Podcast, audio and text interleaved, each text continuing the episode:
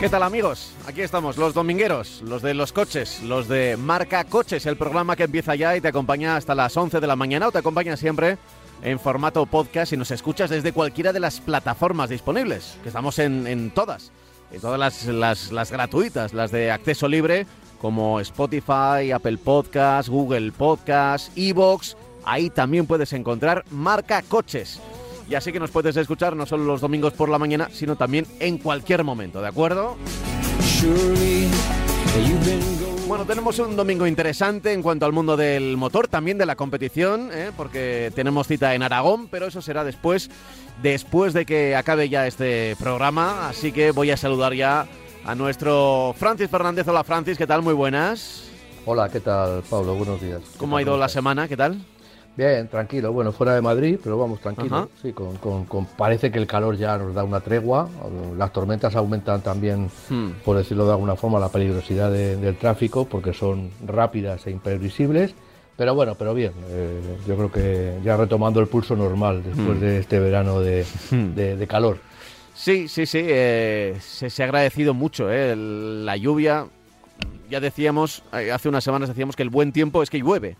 Es que, es que cuando, cuando esté lloviendo podremos decir, mira, qué buen tiempo hace, ¿no? Porque, a ver, si no es una gran tormenta o las granizadas que hemos visto o otras cosas que... Pero, bueno, si llueve y como ha llovido esta semana, está bien, está bien, sobre todo porque ha bajado las temperaturas, ha limpiado eh, las partículas eh, flotantes que estaban en el, en el aire, las ha llevado al, al suelo y eso se nota también a la hora de respirar.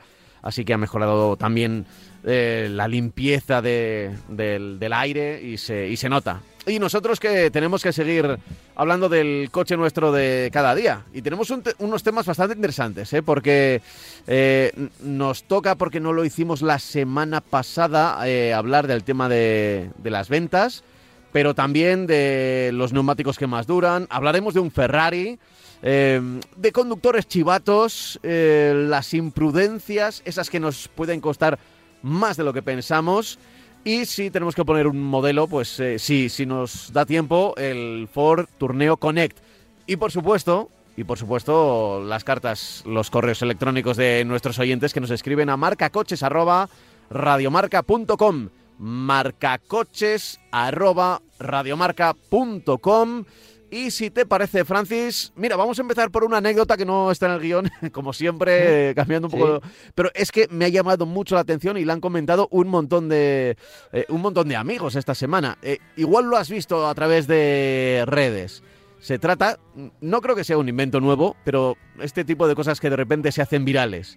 Una hoja, que en realidad es un imán, Sí, que se Claro, pega sí. a la matrícula y que con un mando a distancia puedes, sí. bueno, pues puedes dejar de, de- de que esté imantada de tal manera que te tapa la matrícula en un momento dado y cuando deja de estar imantada, por si se entiende que estás haciendo algo ilegal, ¿eh? pues, pues se cae, se cae del, del coche y deja la matrícula limpia. Además, por solo 12 euros.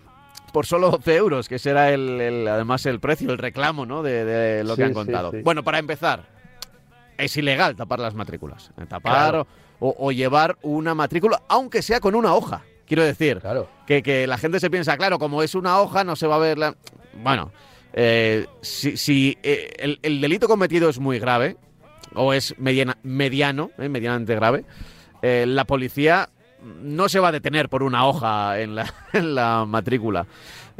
Si se van a ver unos cuantos números y se va a ver el modelo del coche, Sí. en DGT eh, te, te pu- pueden fácilmente localizar cuál es el cuál es el vehículo. Y luego además, claro, está la cosa esa de que si te paran le puedes dar al botoncito y te bueno, bu- pues ya te han parado.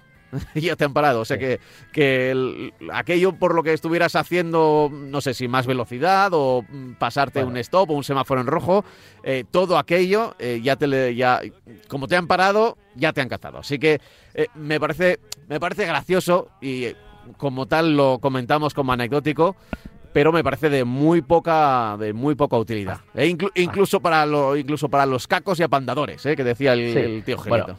esto lo que es, es, digamos, perfeccionar aquello que se buscaba poniendo para que la, cámara de fotos, digamos, no nos tomara... Una laca, ¿no? Se han puesto laca, se ha dicho que poniendo laca en la matrícula, mentira. Se ha dicho que poniendo un CD detrás en el parabrisas también, cuando se hacía la placa, el reflejo del CD, pues evitaba que, la, que la, el radar, la fotografía saliera bien, salía borrosa. Se, se venden, porque me consta que se venden no sé si en España, pero por ahí por el extranjero se venden sistemas que lo que hacen es coger la placa de matrícula y quitarla directamente, tiene un sistema, eh, aparte de los motoristas lo hacen mucho o lo hacían mucho, que era doblarla para arriba, pero en los coches no se puede hacer, por lo cual iba un sistema móvil, como llevaba James Bond en su coche, pero bueno, en, el coche de James Bond salían dos ametralladoras por detrás, en el famoso DB7 o DB6, y se quitaba la placa y salían dos ametralladoras. En este caso, eh, se venden sistemas que son eléctricos que lo que hacen es la placa de matrícula o bien la ocultan o bien la sustituyen por otra. Eso evidentemente todo de, todo lo que estamos hablando pues es ilegal. Y como tú decías, bueno, pues ha surgido este cacharrito que es una hoja así muy bonita, imantada, que la pones en la matrícula, la llevas y, si salta el radar, pues la foto va a salir con la placa de matrícula tapada. Tú vas a decir que hay una hoja que se me ha pegado y no me he dado cuenta y es mentira. Te lo digo porque mm, mm, nadie, una hoja no se va a pegar ahí de, aunque esté mojada la, placa de matrícula, de todas maneras la DGT, la Guardia Civil, ya sabrá que este sistema está en vigor, que este sistema existe, y aparte ya digo que es ilegal. Eh, la triquiñuela era para el tema de la velocidad, es decir, eh, porque íbamos a 130 en vez de a 140 en vez de a 120 y nos pusieran. Pero claro, esto también digamos que se puede eh, utilizar para delitos mayores, para delitos dentro del, tema del automóvil, que luego lo veremos, o para delitos de utilizar el coche para un robo, para algo. Con lo cual, pues bueno, no debemos hacernos eco de estos eh, asuntos. La gente también deja la placa de matrícula sucia. Eh, ves coches limpios, pero con la partícula sucia. Bueno, son triquiñuelas que pueden salir muy caras si nos pillan y que desde luego no son para nada recomendables porque es una infracción eh, penal, o sea que no podemos llevar la placa de matrícula tapada, siempre tenemos que estar identificados y bueno, y en teoría lo que tenemos que hacer, aunque no nos guste, pues es cumplir las normas y procurar que se cambien, pero desde, desde un medios legales y hacer un poco, pues eso, o sea, cumplir la norma aunque no nos guste, ¿no? Todas estas cosas, ya digo, la la imaginación, pues bueno, llega... Eh, o sea, se utilizaba desde hace mucho tiempo, ya digo, lo de las placas de matrícula esas que se ocultan y salen y tal, pues yo he visto en internet sistemas que se venden directamente. Eh, bueno, eh, cada cual que haga lo que quiera, pero desde luego yo no voy a defender que ningún, ningún ciudadano, ningún conductor en este caso, pues haga una cosa que es meridianamente ilegal. Sí, sí. Además, eh, no solo ilegal, sino como decíamos lo de la laca, bastante inútil, quiero decir. Sí, bueno, eso es inútil. Es que eh, si, estás cometiendo un, delito grave y por, una hoja no te vas a salvar o no te van a cazar, no va a ser la diferencia que decante una cosa hacia la otra. Y si estás cometiendo un delito leve, realmente tampoco. Y es más, como ahora mismo, como esto se ha hecho viral, vean algo con forma de hoja, van a ir más a por ti. Es decir, eh, y, con más razón, porque no solo habrás cometido el delito de el que sea, exceso de velocidad o saltarte un semáforo con, cámara de fotografía, sino que además estarás intentando ocultarlo, lo cual es, un, es una doble infracción. Así que... pasa que ah, saltarse un radar, que es una cosa administrativa, que te van a poner 100 euros, te van a poner 100 euros y te lo saltas poco, Evidentemente, si vas a 250, pues ya estamos hablando de otra cosa, pero si te lo saltas poco, pues van a ser 100, 100 euros, que se quedarán en 50 si lo pagas, eh, pues está pasando de ser una cosa totalmente, vamos, administrativa a ser un delito. Porque el ocultar una placa para hacer cosas que no se deben hacer, pues estamos estropeando, estamos, eh, eh, digamos, agravando la situación, con lo cual a mí me parece que es un poco absurdo. Si nos pillan, nos va a caer del pulpo eh, si, si, si, nos pillan de esa manera y mientras que de la otra manera, bueno, pues nos ponen 50 euros y qué le vamos a hacer y ya aprenderemos, ¿no? Ya. Yo creo que es así, vamos. Bueno, quería comentarlo porque ha sido uno de los temas virales en el mundo del motor esta semana en redes sociales. Para aquellos oyentes que no tengan redes o que no se hayan enterado, pues, pues ya saben que, que sí, que se hizo viral y que, y que si alguien se lo presenta y alguien va de listo, por haber escuchado este programa dirán, pues no seas tan listo que igual, que igual no es tan inteligente utilizar este tipo de cosas. En fin, eh, vamos a empezar ya con nuestro guion habitual que nos lleva hasta las ventas. Francis. Bueno, pues las ventas han sido, eh, bueno, en, agosto. Eh, lo he dejado pasar dos semanas porque hay como hay tant, como hay muchos oyentes que, que no les gusta, bueno, pues, pero yo entiendo que hay que darlo porque nos da una situación muy clara del mercado. Ha subido un 9,1% en agosto eh, sobre el año pasado, eh, con 51.907 coches matriculados. Eh, si comparamos con otros años, pues vemos, por ejemplo, que en el año 18 se matricularon 107.692 coches en agosto y que en 2019 cayeron hasta 74.490. Es decir, vamos, como yo digo, de mal en peor, ¿no? 47.000, o sea, 47.000 coches fueron en el, año 21 y en este año 51, una subida de, del 9,1 como hemos dicho, que no ayuda a mejorar la situación del año, que eh, cae un 9,4% en, en, los primeros ocho meses de este 2022.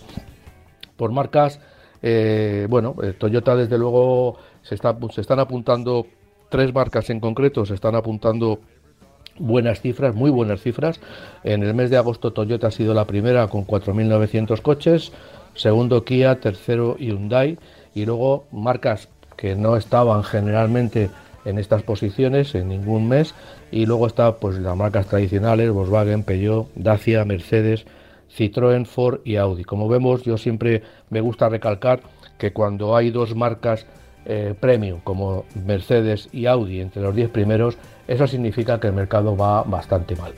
Eh, en, enero, entre, entre enero y agosto, Toyota sigue siendo la marca líder con 48.573, saca una distancia muy importante a Kia con 41.010 coches, después viene eh, Volkswagen, Hyundai, Peugeot, SEA, Citroën, Dacia y Mercedes se mete en, la décima posición en el acumulado. Bueno, sigo diciendo lo mismo, o sea, es un dato bastante interesante y que da una, muestra, da una, una, idea clara de, lo, de cómo está el mercado en, en, nuestro país, bastante, bastante decrépito. ¿no?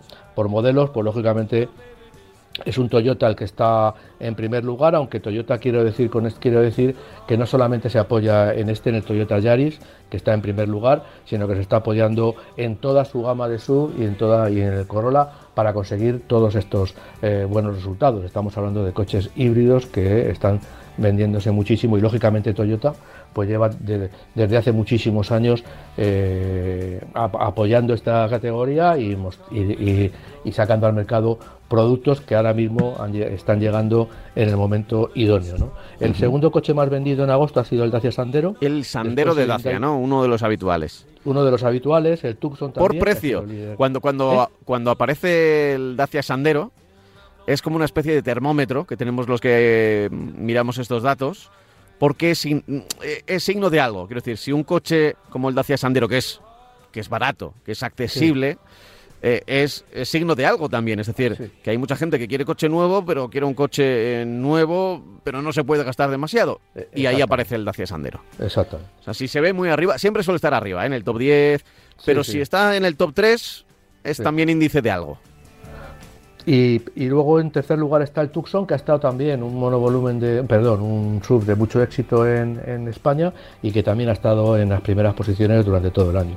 Peugeot 208 Kia Sportage, que al que al que el cambio de modelo ahora mismo están vendiendo el nuevo, pues le supuso una bajada, siempre cuando un modelo desaparece y, llega su sustituto, hay, hay unos meses, una temporada, un tiempo, que bajan las ventas lógicamente hasta que empiezan a subir cuando llega la nueva generación. El Opel Corsa, eh, Kia XCID, que también es un coche interesante, Citroën C4, Fiat 500 y Toyota Yaris Cross. En el acumulado, pues el, Hyundai Tucson está eh, en primer lugar, luego el Seat Arona, eh, aquí hay alquiladores, mucho alquilador, Dacia Sandero está en tercer lugar, Toyota Corolla. Curiosamente con Toyota tiene entre los 10 primeros, en el acumulado de los 8 primeros meses del año, tiene el Corolla y el, y el Toyota CHR. Quiere decir esto que siendo la marca que más ha vendido es que tiene una gama muy, muy compacta, una gama muy atractiva y que no hay coches de Toyota que se vendan mucho más que otros, sino que es una gama, ya digo, muy, muy atractiva para el, para el, comprador. Toyota Corolla es una, un sedán, una berlina convencional, pero luego tiene el CHR, un SUV muy, muy original, y luego tiene el Yaris, el, el, Yaris Cross, el Yaris como coche compacto, como coche pequeñito, coche no, no del segmento, del segundo segmento, eh, coche polivalente, coche utilitario, y luego el Yaris Cross, que es ese coche que tiene, aparte, sobre ese Yaris le han hecho unas reformas para que parezca más un sub, con aletines, un poquito más alto, y este coche la verdad es que está teniendo un enorme eh, éxito en el, en el mercado. ¿no? Entonces, bueno, pues eh, ya digo que el mercado no está nada bien, tenemos que seguir con, con todos estos, esta caída de mercado, no sabemos lo que va a pasar en septiembre, pero desde luego las cifras finales del año no auguran nada bueno a, nivel general. ¿no?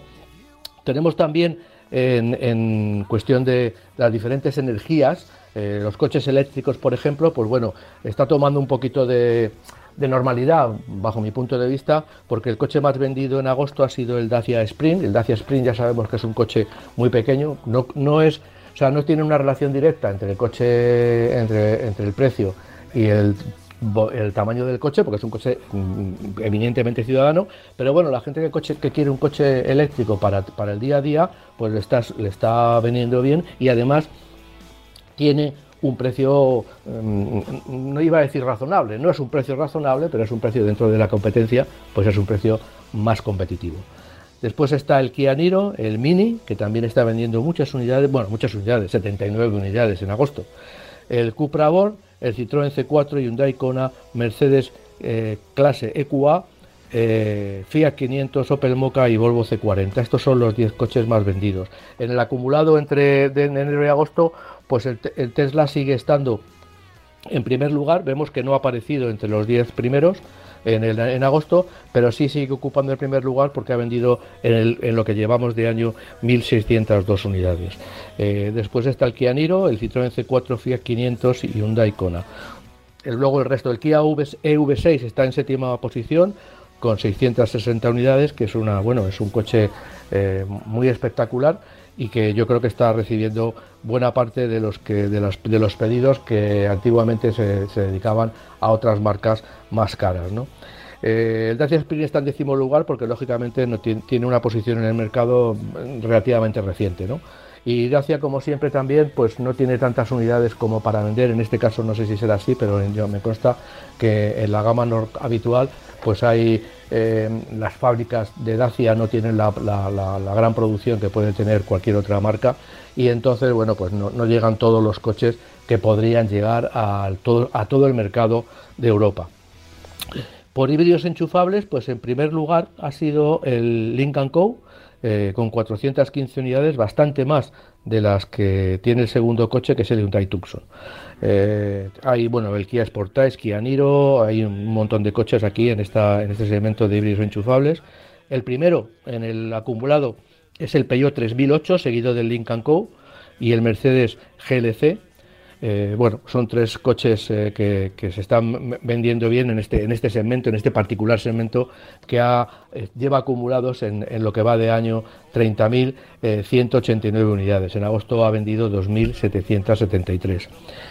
Y luego los híbridos no enchufables, lógicamente aquí sí tenemos que ver, eh, vamos, se ve que, Toyota pues es la, marca eh, líder, ¿no? Tiene el Toyota Yaris, el Toyota Yaris Cross, tiene el Toyota Corolla, tiene el Toyota CHR, es decir, en los 10 primeros lugares tenemos cuatro Toyotas eh, metidos, ¿no? Luego está el Fiat 500, Nissan Qashqai también se ha metido ahí como híbrido no enchufable, el, el Fiat 500, el Hyundai Tucson, Kia Sportage, Ford Puma y Kia Niro. Estos son los que completan las 10 primeras posiciones. eh, ya siguen diciendo que el Toyota Yaris es el líder. Y luego en el acumulado, pues más de lo mismo, ¿no? Toyota Corolla es el líder en el mercado de coches de híbridos no enchufables. El Toyota CHR es el segundo, luego está el Fiat 500. Este coche también, estamos hablando de híbridos no enchufables, pero en realidad el Fiat 500 es un híbrido de estos suave, no es un híbrido convencional como puede ser el Corolla, es un híbrido eh, y, insisto, se está vendiendo muy bien por el, por el tema de alquiladores. Se está, vamos, se está distribuyendo muy bien por el tema de alquiladores. En cuarto lugar está el Toyota Yaris Cross, el Hyundai Tucson en quinto lugar, Toyota Yaris eh, convencional está en, sexto lugar Nissan Qashqai, Kia Sportage, el Renault Arcana se mete de aquí con su versión híbrida, hay que recordar. No me este extraña, no me extraña. Este es un coupé de estilo muy apreciado y muy agradecido, pues lógicamente lleva muy poquito tiempo en el mercado, pero ya se ha conseguido meter entre los, coches híbridos no enchufables más, eh, más vendidos. ¿no? Y luego, por último, el Ford Puma. Bueno, hay que decir, ya digo, que el mercado está un poco raro eh, en términos generales, no se sabe cómo va a acabar. Eh, en cuanto a los coches diésel, gasolina, en, todo lo que llevamos de año es el 43,4%, el 17,4% son los coches diésel y el resto es el 39,2%. Ya digo que no sabemos cómo va a acabar al final de año, eh, evidentemente yo entiendo que no va a superar al año pasado. Eh, como he dicho, el mercado pierde un 9,4% y yo creo que está, aunque agosto ha subido un poco, ha subido un 9%, pero yo creo que al final de año, y espero equivocarme, eh, las cifras pues van a ser eh, bastante más pequeñas, bastante más pequeñas, alrededor entre el 7 y el 10% de pérdida con relación al, año anterior. Esto ya digo que no es bueno porque además estamos viviendo un momento en el que la gente se está no es bueno en muchos por muchos aspectos, pero es debido a que a que la gente está dejando de comprar, se está esperando a ver, a ver de una vez si ya se aclara lo del tema del coche eléctrico, si el coche eléctrico puede ofrecernos capacidades para sustituir a nuestro coche convencional, eh, a ver si se aclara eh, también lo del tema del diésel, gasolina, toda la, todo la, espada de Damocles que, que está encima de estos, de estos motores, de, este, de este tipo de vehículos y también cómo va a evolucionar el tema de entrar en las grandes ciudades con, con, con, con tipo de coches. En ciudades de las grandes ciudades, de Madrid, Barcelona, Valencia, lógicamente ya se tiene muy claro lo que va a pasar, pero hay ciudades de pequeñas que seguramente van a restringir también los interiores de, las ciudades, pero no se sabe cómo, con lo cual pues también mucha gente pues está esperando a, que esto a tener claras las ideas para poder acceder a un automóvil nuevo. Sin duda, eh, y lo notamos, eh, cada vez que aparecen los números, las ventas, ese Excel que nos llega, esas tablas con muchos números, que intentamos mirar más allá de, cuál es el coche más vendido, la marca más vendida, sino también sacar consecuencias de qué es lo que nos está diciendo el mercado, es decir, la gente, los que ahora mismo están oyendo la radio, ¿no? A través de la compra, que ahí, no, hay mentira, porque cuando uno se tiene que dejar el dinero, eh, pues pues no lo no miente o no puede mentir como en las encuestas, ¿no? Alguien no va a dejar de comprar un coche o comprar uno más caro eh, para quedar bien con, con, esta tabla de números de ventas, ¿no? Así que eh, refleja bastante bien la, realidad. Tú decías que hay que mirar estos números, voy a, a dar tres cifras. Eh, en el acumulado de enero-agosto, los coches eléctricos auténticos, los, eléctricos puros, han vendido 17.819 unidades en el mercado. Eh, los híbridos enchufables 30.189 y los híbridos no enchufables, los híbridos convencionales 150.857. ¿Qué, qué, qué veo yo de aquí? Pues yo veo aquí que la gente quiere coches eléctricos, que la gente quiere evitar limitaciones a la hora de movernos. Quizá no somos tan ecológicos como podía pensarse, pero sí somos, eh, sí queremos coches eléctricos porque queremos seguir entrando en las ciudades, queremos seguir moviéndonos, ¿no? Eh, pero lógicamente estas cifras, sobre todo la primera, pues no llega a tener una, importancia, un peso importante, porque eh, los coches eléctricos todavía son caros y no totalmente válidos para sustituir al coche térmico, lo que sí hacen los coches híbridos convencionales. Entonces, bueno, pues aquí estamos viendo que ya digo que la gente pues se está yendo hacia el coche electrificado, lo que pasa que se va al coche electrificado que puede comprar porque un coche híbrido no enchufable es mucho más barato que un enchufable y muchísimo más barato que un coche eléctrico, a igualdad del resto. Eh, ¿Te parece que precisamente eh, vayamos a una consulta que nos han hecho llegar nuestros oyentes, una consulta de venta? Sí. Sí. Pues mira, eh, escribe al correo marcacoches@radiomarca.com. Dice, hola, buenos días, me llamo Jonathan de Alicante. Lo primero, enhorabuena por el programa, os escucho desde hace bastante tiempo, casi siempre en podcast, ya que por mi trabajo no puedo hacerlo en directo. Voy a comprar un coche nuevo, ya que los monovolúmenes han desaparecido, dice, y somos cuatro en casa, me he decidido mm. por un sub y tengo un lío montado increíble. Hago unos 15, 17 mil kilómetros al año. Para ir, eh, para ir y volver del trabajo hago 22 en carretera nacional, 26 en autovía y 10 kilómetros en ciudad. ¿eh? Como vemos es un, es un consumo mixto de, de kilómetros, contando ida y vuelta para ir al trabajo. Dice, mi primera intención es comprar un diésel. No hay mucho donde elegir y los que más me gustan son el Kia Sportage acabado Tech y el Peugeot 3008 acabado Ayur.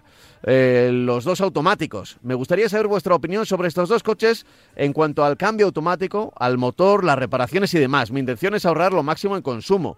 Y mi lío eh, empieza ya que no tengo claro si esa es la mejor opción o comprar un híbrido convencional. Me gustaría saber vuestra opinión sobre si merece más la pena comprar el diésel o el híbrido, ya que si me decido por el híbrido se me abre el abanico de posibilidades ya que la, oferta es mucho más grande, aunque en realidad estos dos coches son los que más me llaman la atención, el Renault Austral y el Nissan eh, Qashqai e-Power. Son dos que me gustaría valorar. Mi lío sigue, ya que no sé si me merece la pena invertir un poco más y optar por un híbrido enchufable ya que podría poner un cargador en el garaje de mi casa. Me gustaría saber eh, también vuestra opinión sobre esto. Muchas gracias de antemano, un saludo muy grande. A ver, ¿qué le podemos decir a Jonathan de Alicante? Es complicado. Eh, es que fíjate, hace, hace el recorrido, dice, unos entre 15 y 17 mil kilómetros al año, pero hace, eh, para al día, digamos, hace 22 kilómetros en carretera nacional, 26 en autovía y 10 en ciudad. Bueno, vamos a ver, con este, con este recorrido que, hace todos los días, eh, pues como él sabe ya, pues un híbrido enchufable poniendo en su casa un, conector, pues le saldría muy bien de consumo, porque solamente estaría consumiendo electricidad, no estaría consumiendo, en este caso, gasolina. ¿no?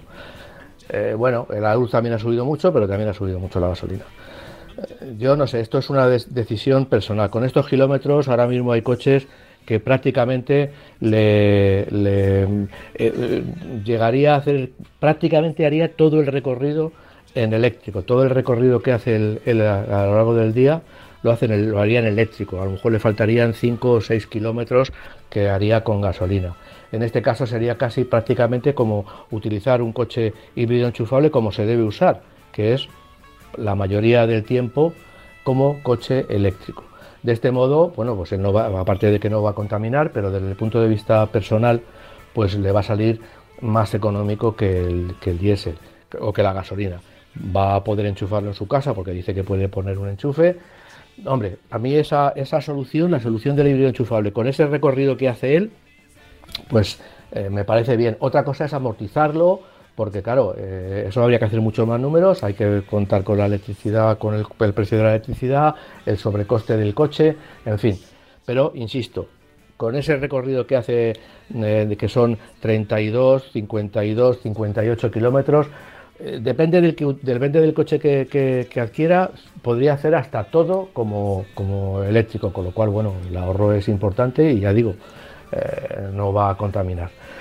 Dicho esto, eh, hay un montón de coches híbridos que, le aportarían, depende también del recorrido como sea, de, la orografía del recorrido, depende de muchas cosas, pues el coche también le va, le va a servir. O sea, un híbrido convencional hay muchísimos, ha dicho, ha hablado de dos, yo el el Qashqai, que es un coche Power, es un coche un poco diferente, no lo he probado, pero la tecnología de Renault a mí me da muchísimas garantías a la hora de, coche híbrido. Y luego, hablando de los dos coches diésel, pues bueno, yo eh, eh, se va a poder utilizar el coche diésel. El diésel ahora mismo está más caro que la gasolina. Eh, la ventaja del diésel, si, si antes era precio y consumo, y ahora pues eh, resulta que cuando igualamos precio, que es lo que pensábamos que iba a pasar, que si iban a igualar los precios del diésel y la gasolina, eh, nos sigue dando una ventaja importante, que es el consumo, pero ahora resulta que el diésel está más caro que la gasolina, con lo cual se ha comido buena parte del consumo, de la ventaja de consumo que tiene un motor diésel frente a un motor de gasolina similar. Es, es una duda, yo también tengo, tengo una duda, yo entiendo que con 15, 17 mil kilómetros un diésel no le sale a, cuenta. Lo que pasa es que estamos comparando, no estamos comparando con un coche de gasolina, estamos comparando con un coche híbrido o con un coche híbrido enchufable, con lo cual el, diferencial de precio es importante. Yo quizá a lo mejor incluso yo me decantaría por un híbrido enchufable si tengo dinero, voy a utilizar siempre la, la electricidad, en este caso siempre la voy a utilizar, y luego pues, si me voy de viaje pues voy a poder utilizarlo también sin problemas. Y me plantearía una, una, una posibilidad que yo creo que nuestro oyente no se ha planteado, que es un coche de gasolina. Hmm. También. Es que él lo tenía en la cabeza. Claro, eh, es que me está hablando del diésel, que el diésel ya de por sí, anteriormente ya le diría 15, 17 mil kilómetros, me parece poco, me parece, bueno, me parece un, poco justo para un diésel. Eh, en cambio, el coche de gasolina, ¿y en gasolina qué va a pasar? Bueno, pues que a lo mejor el consumo dentro de nada se iguala con el diésel, el precio del litro se iguala con el diésel, pero siempre va a tener, digamos, la ventaja de que le ha salido mucho más barato, de que los coches han subido mucho, pero los que han subido menos son los coches de gasolina. Entonces, bueno, pues va a tener un coche de gasolina que le va a salir más barato, le va a salir, si compara coches, eh, coge una versión de los, de los que hay, compara un coche de gasolina con un, con un híbrido enchufable, similares, pues le va a salir mucho más ventajoso un coche de gasolina que un coche híbrido eh, enchufable a la hora de pagar y de decir, bueno, ¿cuánto voy a tardar en amortizarlo? Entonces, bueno, no sé si en su ciudad hay limitaciones de... Es que no sé de dónde era. Eh, Alicante, Alicante. Alicante, bueno, yo creo que en Alicante de momento no hay limitaciones para entrar, para movernos de, ningún sitio. De todas maneras, en las ciudades pequeñas tampoco, bajo mi punto de vista, tampoco es un problema no poder llegar al centro con el coche porque, bueno, las distancias son cortas, no es como las grandes ciudades que, claro, de no poder llegar al centro en, en una ciudad grande, pues son muchos kilómetros, pero en cambio en una ciudad pequeña, pues prácticamente andando, porque siempre la almendra central, esa que van a limitar, no va a ser enorme, no va a ser tampoco muy grande. Hmm. Bueno, ahí le dejo yo la duda. Yo creo que, que, lo desarrolle un poco más y si quiere nuestro oyente que nos vuelva a que le dé vuelta más a la cabeza, porque yo creo que le tiene que dar una vuelta a la cabeza y que, y que delimite un poco las, las, las necesidades y, y sobre todo yo pensaría lo primero en cuánto me cuesta cada, cada claro, eh, posibilidad. Claro. A ver, porque, porque, si, si tenemos un, si tenemos un presupuesto ilimitado, entre comillas lo de ilimitado, oye, pues... No, pero es igual. Pero, pero eh, claro, no es lo mismo. Es decir, oye, si, si quieres que sea algo más rentable económico, oye, pues igual te aconsejamos gasolina, porque ahora mismo va a ser más... Pero si te puedes permitir pagar 10 o 15 mil euros más, un híbrido enchufable yo creo que sería una muy buena opción teniendo garaje en el que lo puede enchufar eh, y bueno, eh, se puede, puede conseguir eh, muy buenos números de... sí, lo que pasa es que estoy buscando aquí un coche que, me, que, me, puede valer para, para, para comentarlo, que es el, el, el, Kia Niro, a ver, el Kia Niro lo que tiene son las, las tiene tres posibilidades. Tiene un coche, eh, a ver, sí, tiene un coche híbrido. Sí, en, el Niro existía toda opción. Tiene un eléctrico. Mm. Entonces, yo le podría decir, con, el mismo acabado concept, pues por ejemplo, cogemos un híbrido convencional y le cuesta 26.236 euros, el 1.6. Eh, cogemos el híbrido enchufable, ya eh, también con el mismo acabado concept, le sube hasta los 35.362 euros, ya son 9.000 euros, ¿no? Y luego, si nos vamos al eléctrico, ya sube hasta los 44.000, también otros 9.000 euros, 44.100, a ver, bueno, en el eléctrico no hay el mismo acabado, pero son 44.135, puede haber algunas diferencias de, dotación. Entonces, ¿qué es lo que pasa? Estamos hablando de comprarte un coche, 9.000 euros más un híbrido enchufable, estoy hablando de comprarte un híbrido y 9.000 euros más comprarte un, eléctrico. Eh, los dos primeros, la diferencia son 9.000 euros. Si tuviera este coche, eh, es una versión que fuera de gasolina, pues, pues no sé cuánto costaría, porque no sé cuánto costaría, porque 26.000 euros, pues a lo mejor costaría 23, 22, la diferencia a lo mejor sería bastante pequeña con relación al, al, híbrido, al híbrido convencional. Bueno, que lo mire él porque tiene, yo creo que tiene, no tiene muchos ejemplos que hacer, pero bueno, puede coger dos, dos o tres fabricantes y hacer el ejemplo y comparar, ya digo, comparar entre, eh, yo le diría gasolina en vez de diésel por aquello de los kilómetros que hace al año y sobre todo también eh, le diría también híbrido enchufable, pero tiene que jugar con las cifras en un papel de los precios de cada coche porque yo creo que va a haber mucha diferencia eh, que si te lleva un coche a pagar el doble por un coche híbrido enchufable en relación a uno de gasolina, pues yo creo que ahí hay una diferencia que yo creo que es insalvable para el híbrido enchufable de momento. Eh, bueno, eh, ya sabéis que podéis escribirnos, preguntarnos, igual no nos Igual nos despejamos demasiadas dudas, pero eh, lo intentamos. Es que, eh, es que era complicada, esta era complicada porque... era muy complicada, muy complicada. Sí, porque tiene una conducción muy mixta y kilometraje. Y, a ver, la eh, situación de los combustibles también ahora. Prácticamente cualquier situación le podría tendría sus cosas buenas y sus cosas malas. hemos intentado hablar sobre ello y a ver si nuestro amigo puede, nuestro amigo oyente puede, puede sacar algo todavía más en claro. Eh, que nos lo cuente. Ya sabéis que tenéis el correo electrónico marcacoches radiomarca.com marcacoches radiomarca.com y ahora entramos en nuestro tiempo de Oscaro.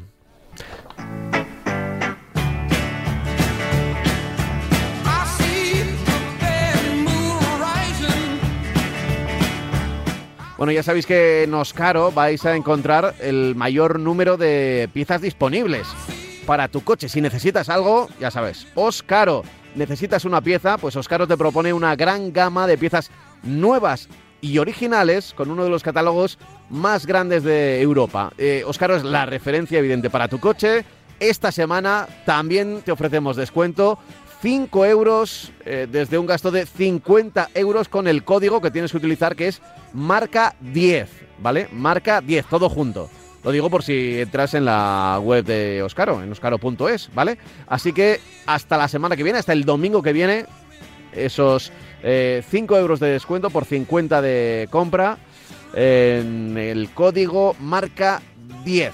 Y hoy, hoy de lo que vamos a hablar es de rotuladores, Francis, porque, porque sí, eh, igual alguien, oye, que, es un rotulador para un coche, que bueno, estamos hablando de unos rotuladores muy especiales eh, que sirven para esas rayaduras leves, leves, tienen que ser leves, de que nadie dé una farola y piense que con un rotulador eso se va a ir, pero para esas rayaduras leves puede servir para, para que el coche vuelva a tener un aspecto, no digo como nuevo, pero sí disimular bastante bien. ¿eh? Sí. Sí, sí. Eh, los coches ya sabemos que muchas veces poquito a poquito se nos va llenando de rayajos, cuando no es la persona que abre la puerta y no se da cuenta, o el, que, el tío que pasa con las llaves en el bolsillo y nos raya, la verdad es que los coches sufren bastante, bastante. Entonces, bueno, pues yo creo que, estos, estos sistemas, aparte de, la cera y de, los, protectores que hay para superficies muy grandes, pues nos sirven, eh, se echan en la, en rayadura, se, desplazan, eh, tienen un líquido que combina la pintura eh, y yo creo que al final el resultado merece la pena porque sobre todo nos va a ahorrar un, mucho hmm. dinero a la hora de ir de tener que ir al taller a que nos hagan un repaso general de la, de la carrocería ¿no? entonces bueno yo hay muchísimas eh, marcas hay bastantes marcas de, de, tipo incluso yo creo que hay también algunos que, que eh, tienen Mm, el color más o menos cercano, cercano al, que, al que utilizamos o son neutros para que pueda valer para cualquier eh, color de pintura. Y ya digo, y nos van a solucionar pues esos pequeños rayajos si no nos gusta tener el coche en mal estado. Y ya digo, nos queremos ahorrar un dinero porque ahora mismo llevar un coche al taller de pintura para que nos repasen esas cosas, pues y además sobre todo cuando tenemos los seguros con franquicia, que nos va a costar a nosotros en el bolsillo, pues seguramente nos va a venir muy bien eh, utilizar estos mm. rotuladores, ya digo, que se, se, pasan por encima del, del, desperfecto y lo cubre bastante, bastante. En, un, en, un, taller te hablarán de, de quitarañazos, ¿eh? que, que, es lo mismo, es, ese producto es bastante tóxico, así que hay que llevarlo con cuidado, con guantes, eh, tener la superficie tiene que estar seca, nada de, mojada ni mucho menos, esparcir ese mm, quita arañazos y luego, eh, bueno, pues eh, lavarte las manos y esa gamuza de microfibra que siempre en estos casos es la más utilizada. Tener una gamuza de microfibra en el coche es una de las mejores cochas que, he hecho yo últimamente porque, por ejemplo, cuando le das un manguerazo y, el agua tiene mucha cal o se nota la suciedad que simplemente la esparce, con la gamuza, ya sé que cuesta más, claro, es evidente que cuesta un poquito más, pero puedes quitar esos esas rayitas que luego te quedan eh, a la hora cuando se seca el coche y ves, joder, le acabo de pasar la manguera y tiene como una especie de, de, no, sé cómo llamarlo, pero de, pequeñas manchitas grises. Quedan unos cercos de las gotas al secarse, al ser agua muy calcárea. Sí. lo digo yo aquí con donde estoy ahora mismo, que yo la verdad es que aquí no lavo los coches por eso, porque porque lo sacas de... Claro, y, se, mancha enseguida. Y, se mm. quedan con unas gotas marcadas, porque es la cal, tienen mm. agua muy calcárea, y cuando se seca queda un circulito, en cada gota un circulito de, cal. Y a, todo esto... Sí, sí, sí, dime. Con relación a los, a los, a los eh, estos lápices, estos, estos rotuladores, evidentemente para aplicarlo tiene que estar la superficie completamente limpia. Tenemos que limpiar primero el coche, luego si le damos con una gamuza, como tú dices, a la superficie donde está el rayajo, a la zona donde está el rayajo para dejarla impoluta y luego aplicar el, aplicar el producto. Además, eh, además, seguro que lo habéis visto ¿eh? en anuncios de la tele, en, muchas gasolineras suele estar este producto. Hay algunos productos que, que son como la cera, pero también sirven, por ejemplo, para los cristales, eh, que, mm, bueno, mm, te ayudan a mantener la carrocería limpia, sobre todo que mm, tiene como más protección si hay alguna piedra lanzada por otro coche. por ejemplo, en los cristales el agua, si llega mucho agua, pues se, eh, digamos que hace como una especie de, película que el, coche no, el, agua no, se queda ahí, entonces se, evacúa más fácilmente con los limpias. Bueno, eh, hay, hay unas cuantas opciones, hay unas cuantas opciones. Lo que sí, eh, lo que necesitas es tiempo, es tiempo y un día tranquilo y seco. ya sabes que este tipo de cosas, por ejemplo, no está bien vistas, bueno, está, de hecho está prohibido hacerlas en la calle, ¿eh? a, plena, a plena luz del día en la, en la calle. Tú, aparcas el coche y empiezas a limpiar el coche en la calle o a, ponerle este tipo de... Y podría venir un policía. yo no he visto nunca ¿eh? que lo hayan hecho. Eh, a no ser que estés armando mucho escándalo con, con esponjas y, jabón y, cubos y cosas así, algo. Si simplemente, si es una limpieza mm, no muy llamativa, no habrá problema. Pero es verdad que, el reglamento dice que en la, en la calle el coche solo puede estar aparcado y no, no puedes, eh, no puedes limpiarlo. Lo, puedes eh, limpiar en un sitio especializado. Eh, mientras que no mojes el suelo, yo creo que unos cristales, aparte que de ser un problema de primera, de primera necesidad y de primera seguridad, limpiar los cristales convenientemente. ¿no? y los cristales hay que limpiarlos con, con sobre todo el parabrisas. Y sí, como tú decías, existen muchos productos que lo que hacen es crear una película donde el agua resbala y también la porquería. Entonces, bueno, vamos a tener durante más tiempo el parabrisas, sobre todo el parabrisas delantero mm. limpio ¿no? y sin problemas. ¿no? Sobre todo es importante cuando salimos de viaje o vamos a hacer kilómetros, salir o viajamos sobre todo de noche, que de noche la visibilidad si llevamos un cristal sucio es mucho más es mucho peor porque aparte de ya ser de noche pues el parabrisas eh, nos, nos, está limitando mucho la visibilidad más pues entonces ya digo que esto es hmm. necesario dedicarnos con esmero y con, con mucha, mucho tiempo, mucho tiempo y mucha a limpiar sobre todo, sobre todo ya digo el parabrisas y hay productos que impiden que, la, que las gotas de agua se queden y también lógicamente la suciedad. Dicho queda, esta ha sido nuestra recomendación Oscaro de la semana. Ya sabes que te recomendamos pasarte por oscaro.es y que ahí vas a encontrar 5 eh, euros de descuento por una, por una compra a partir de 50 euros, eso sería un, 10%, eh, y que tienes que utilizar el código marca 10. Ya sabes que estos consejos te los damos con Oscaro. Quiero pedir pastillas de freno en oscaro.es, pero ¿cómo voy a encontrar las referencias correctas? Muy sencillo. Indica la matrícula de tu vehículo y encuentra las piezas correctas entre nuestras 600.000 referencias. No me lo pienso más. En este momento gastos de envío gratis. Ver condiciones en la web. Oscaro.es. Compra la pieza adecuada para tu coche en Internet. Oscaro, la referencia para tu coche. Bueno, seguimos con nuestro marca coches y por lo que veo se nos está yendo el, tiempo y apenas hemos hablado de dos o tres temas. Así que, eh, a ver, neumáticos que más duran, Francis. Bueno, vamos a ver. Eh, la OCU ha hecho un estudio. La OCU ya sabemos que es un organismo una, que tiene en toda, que se apoya en otras organizaciones de consumidores en toda Europa. Y estos, esta empresa está pues lo que hacen, hacen estudios de todo tipo. En este caso han hecho un estudio de neumáticos de los que más duran. Yo aquí quiero decir también, lógicamente, eh, este estudio se ha hecho con neumáticos compatibles, con neumáticos comparables, tanto en medida como en calidad. Eh, quiero decir esto no en, no, no en calidad del neumático, sino en especificaciones, es decir, son coches para un turismo determinado, para un coche determinado. Eh, lógicamente, si hablamos de un coche de un neumático para todo terreno, no es lo mismo que hablar de un neumático para un coche súper deportivo, con lo cual la duración cambia abismalmente. En este caso ya digo que se han cogido neumáticos comparables, más o menos normales, de los que utiliza cualquier turismo en, eh, en Europa, y han salido pues unos resultados a nivel de kilómetros de duración que colocan en primer lugar a la marca Yokohama. La marca Yokohama es una marca japonesa que duran una media de 44.634 kilómetros. Después está Michelin, una marca muy conocida en, Europa, con 44.187. Después llega Bredestein, que también supera los 40.000, 42.973. Toyo, 42.406.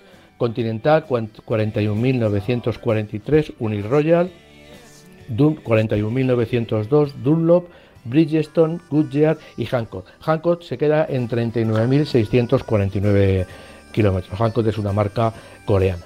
Bueno, eh, eh, ya digo que eh, las características influyen, en este caso, pues estas, estas diferencias de neumáticos de distancia son muy pocas, son escasas, 39.649 kilómetros el primero, el, el, décimo, y 44.634 son, son unas diferencias bastante escasas. ¿Qué, ¿Qué quiere decir esto?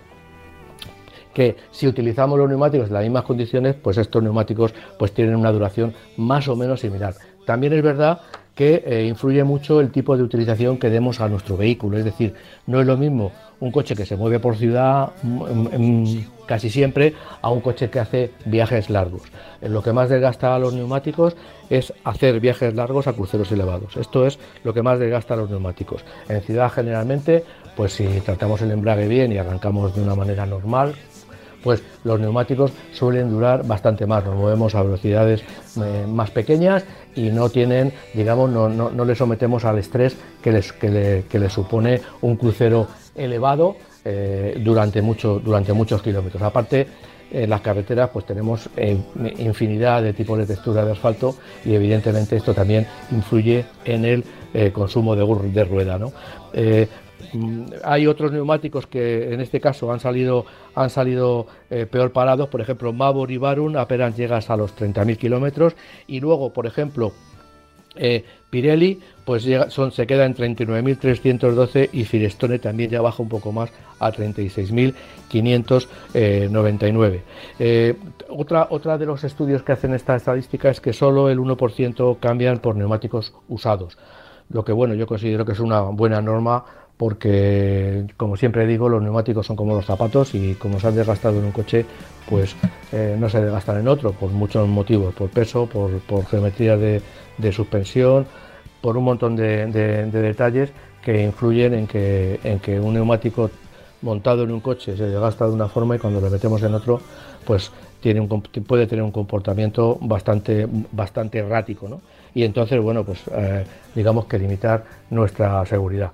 Entonces, bueno, pues ya digo, eh, los neumáticos, los Yokohama, Michelin y Bredestin son los que más, más llegan, prácticamente 44, 44 y 43 mil kilómetros. Eh, bueno, es un estudio que ha hecho la OCU y ahí queda, ¿no? Eso en cuanto... Eh, estaba mirando aquí el guion entre los neumáticos que, más duran. Siempre lo decimos, precaución, los neumáticos. No quiero ser muy insistente porque los oyentes ya lo habrán escuchado muchas veces, pero si alguno nos está escuchando por primera vez, el neumático es la parte más importante de todo el coche. Puedes tener un coche muy poderoso, muy potente, con un motor malo, bueno, pero si los neumáticos eh, están mal, el riesgo es exponencial. Es decir, los neumáticos no suman, los neumáticos multiplican para bien y para mal. Si son neumáticos muy seguros, eh, vas a tener mucha seguridad. Y si son inseguros, ya sea el coche más seguro del mundo, vas a tener mucha inseguridad. Es el único punto de contacto entre la tierra y el motor, el, coche y la máquina. Ojo que este, esta catalogación no habla de calidad, de agarre, de comportamiento en mojado. Habla solamente de los que más duran. Eso es importante. No quiere decir que el Yokohama sea mejor que el Continental. Quiere decir que un Yokohama nos va a durar más que un Continental. Pero no quiere decir, ya digo, que tenga mejor agarre, que tenga mejor comportamiento en agua, porque eso se hace mediante pruebas conjuntas en las que se prueba todo esto y al final sale un resultado. Eh, hay muchas eh, comparativas que se hacen de, neumáticos y ya digo que esto no es una cosa de decir, ah, el Yokohama es el mejor neumático. No, no, no, el Yokohama es el neumático que más dura, pero no quiere decir que tenga el mejor comportamiento, la mejor adherencia, incluso incluso en seco. ¿eh? eh estaba yo pensando porque nos quedan cuatro minutos de reloj. pues mira, eh, a mí me gustaría hablar del Ferrari. El Ferrari, venga, pues, Ferrari, el Ferrari. Pero es noticia, es, es noticia cada vez que saca un nuevo modelo. Y más, y más noticia todavía porque estamos acostumbrados a modelos biplaza, eh, estratosféricos, con muchísimos caballos, y en este caso digamos que Ferrari tiene un, cuatro plazas, pero no, tenía ningún sub. Desde luego yo esto no se lo diría a ningún ingeniero de Ferrari porque me, me chillaría. Ellos presumen ahora mismo con este nuevo coche, el Ferrari pura sangre, se llama pura sangre, pues si yo le, si yo le digo a un ingeniero de, Ferrari que es un sub, me va a decir que no, que es mentira. Es un deportivo diferente. Pero la verdad es que estéticamente es que por las dimensiones, pues 4,97 metros de longitud, es grande, pero con 1,59 metros de altura, yo creo que no hay ni ahora mismo ningún Ferrari en el mercado que tenga 1,59, prácticamente unos 60 metros de altura.